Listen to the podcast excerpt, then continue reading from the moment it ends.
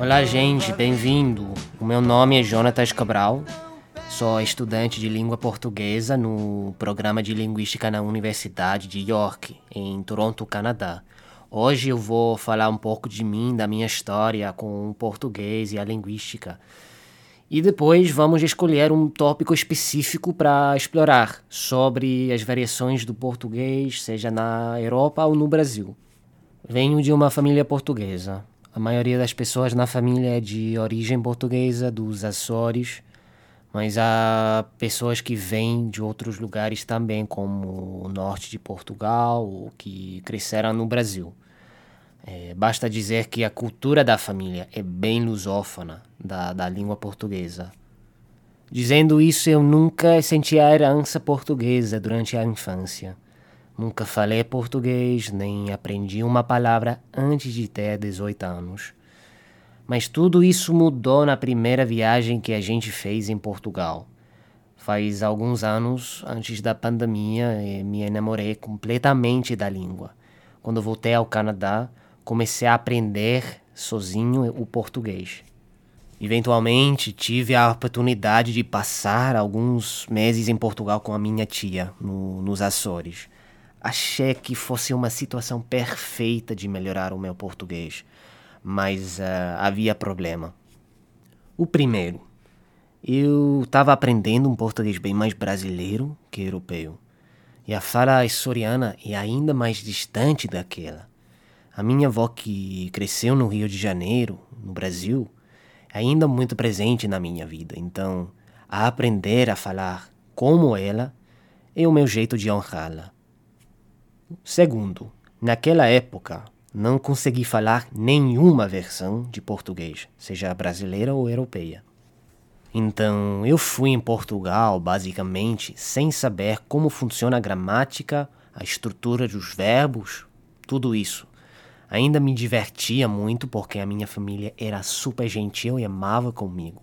Sobretudo o meu primo, graças a Deus, ele falava muito bem inglês mas me fez compreender que para conhecer a língua melhor precisaria de me concentrar mais nos meus objetivos.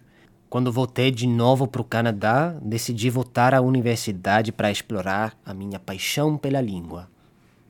Fiz assim pelo primeiro ano de estudo.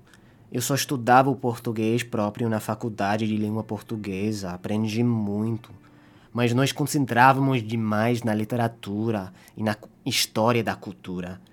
Eu, obviamente, eu gostei muito dessa coisa, mas a minha paixão se trata da língua diretamente. Ainda não entendi como que poderia ser que o português dos Açores, do continente, da Europa ou do Brasil podem ser tão diferentes, mesmo se consideram que todos falam português.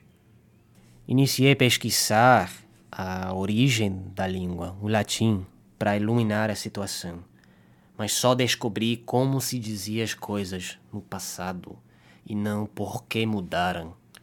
Com mais tempo, se tornava óbvio que o meu futuro ficava com a linguística, concentrada nas línguas românicas. Então mudei a faculdade para linguística e comecei a estudar também o espanhol e italiano. E agora estamos aqui. Então o que é que aprendi nessa viagem espiritual e acadêmica? Vou lhes contar. Aprendi que não é uma forma correta das línguas. Há culturas dominantes que escolhem a sua forma de fala para ser o padrão e outras variações que diferenciam, às vezes de forma mais marcada e às vezes menos. Por exemplo, no norte de Portugal, há muitas particularidades na fala que não são do padrão, não são como as pessoas instruídas de Lisboa falam. Mas eu não penso que muitos diriam ser errado o jeito que os nortistas falam o que é outra língua. Na realidade, muitos dizem que o português nasceu no norte, mas o poder da definição da língua padrão, econômico e social, hoje em dia está em Lisboa. Então, é lá de onde vem o modelo padrão, o português oficial. Claro, as variações da língua podem ser muito mais extremas. Acho que teria o meu avô um ataque cardíaco se eu lhe dissesse: Oi, tu foi na casa ontem? Com esse uso de tu com a conjugação de você, mas há muitas pessoas para as quais é normal falar assim. E o ponto é que esse jeito de falar não é errado na realidade, é errado porque alguns grupos sociais escolheram um modelo e essas variações não fazem parte dele. No próximo episódio vamos falar de outro aspecto da linguística. Pode ser, não sei, o uso de gerúndio ao redor do mundo português, ou a tendência de usar seja o futuro do passado ou imperfeito na fala, como eu amava contra eu amaria. Espero que vocês tenham gostado desse podcast e nós veremos no próximo episódio. Até então.